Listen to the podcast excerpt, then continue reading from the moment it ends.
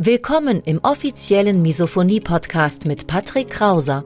Misophonie, der Hass auf Geräusche, ist weit verbreitet, aber in der Öffentlichkeit wenig bekannt. Betroffene reagieren plötzlich mit Wut, Panik und Aggression auf Schmatzgeräusche sowie auf andere alltägliche Geräusche. Oftmals fühlen sie sich gezwungen, die jeweilige Situation zu verlassen. Dein Gastgeber und Wegbegleiter Patrick ist selbst betroffen und hat es geschafft, einige seiner Trigger abzumildern und manche sogar zu löschen. Im Misophonie-Podcast erfährst du, wie auch du deine Reaktion auf Geräusche abmildern kannst, um wieder mehr Lebensfreude und Lebensqualität zu erleben. Und jetzt viel Spaß mit dieser spannenden Podcast-Folge.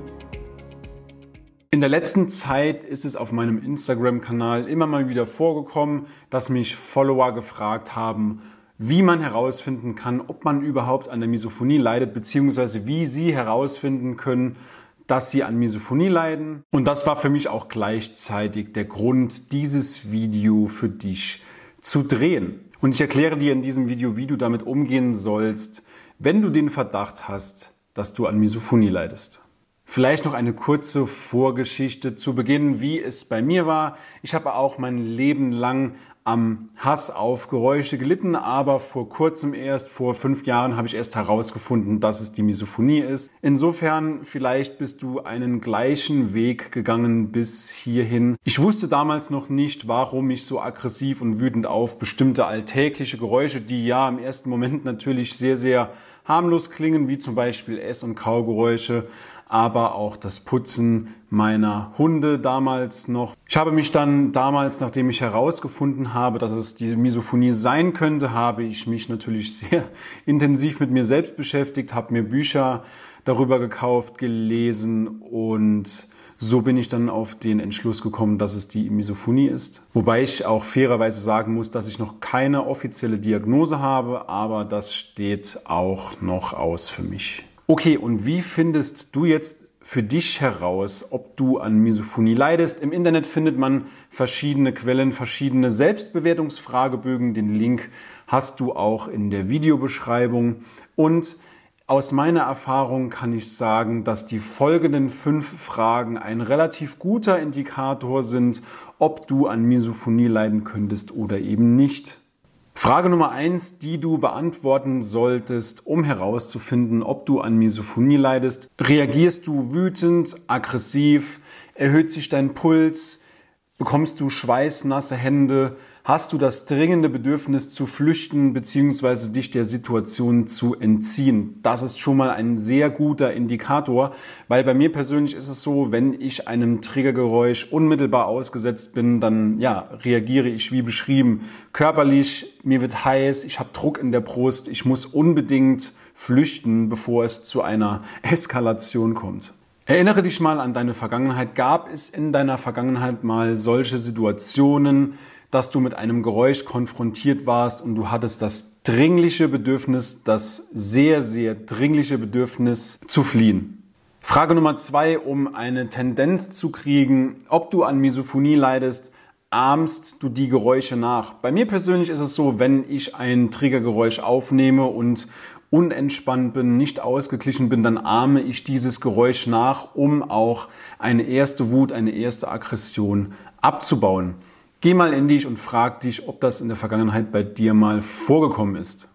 Frage Nummer drei. Bist du sauer auf die Person beziehungsweise auf den Gegenstand vielleicht sogar, der dieses Trägergeräusch auslöst? Also klassisch auf die Person beim Essen, beim Schmatzen oder auch wenn jemand mit der Tastatur tippt oder das Mausklicken. Bist du allgemein sauer auf die Geräuschquelle? Frage Nummer vier, die du beantworten solltest, um tendenziell herauszufinden, ob du an der Misophonie leidest. Machen dich auch leise Geräusche aggressiv. Also es kommt nicht auf die Lautstärke an des Geräusches, sondern es können auch wirklich die ganz, ganz leisen, kleinen Geräusche sein, die mich persönlich zum Beispiel an die Decke fahren lassen. Es kommt also nicht auf die Lautstärke an des Geräusches, sondern ich brauche das Geräusch nur relativ zart und leise wahrzunehmen. Das reicht für mich schon, um eben diese misophonische Reaktion, Wut, Aggression, teilweise vielleicht sogar auch Panik, Ekel, Kampf- oder Fluchtreaktion zu zeigen. Frage Nummer 5, die du dir stellen solltest, um tendenziell herauszufinden, ob du an Misophonie leidest. Wie fühlst du dich, wenn du an einen Ort kommst, wo Trigger lauern? Bei mir ist das ganz klassisch beim Abendessen natürlich oder auch wenn ich zu meiner Verwandtschaft fahre. Natürlich habe ich bestimmte Schutzmechanismen implementiert, aber es geht trotzdem immer einher mit einem gewissen Unwohlsein, da ich weiß, dass dort potenziell auch Trigger auf mich warten können. Und jetzt nimm dir natürlich 15 Minuten Zeit und beantworte diese Fragen mal ganz in Ruhe für dich und schaue, ob du eventuell misophonische Reaktionen zeigst. Wenn du jetzt natürlich auf eine Diagnose von einem Arzt hinarbeiten möchtest, dann kann ich dir noch die Selbstbewertungsfragebögen in der Videobeschreibung empfehlen und damit gehst du tendenziell erstmal zu deinem Hausarzt und dieser Hausarzt, der wird dich dann in der Regel zu einem HNO beziehungsweise auch zu einem Psychotherapeuten weiterleiten. Das ist immer so der erste Schritt. Erstmal mit dem Hausarzt klären, die Symptome beschreiben. Wie geht's dir damit? Wie fühlst du dich damit?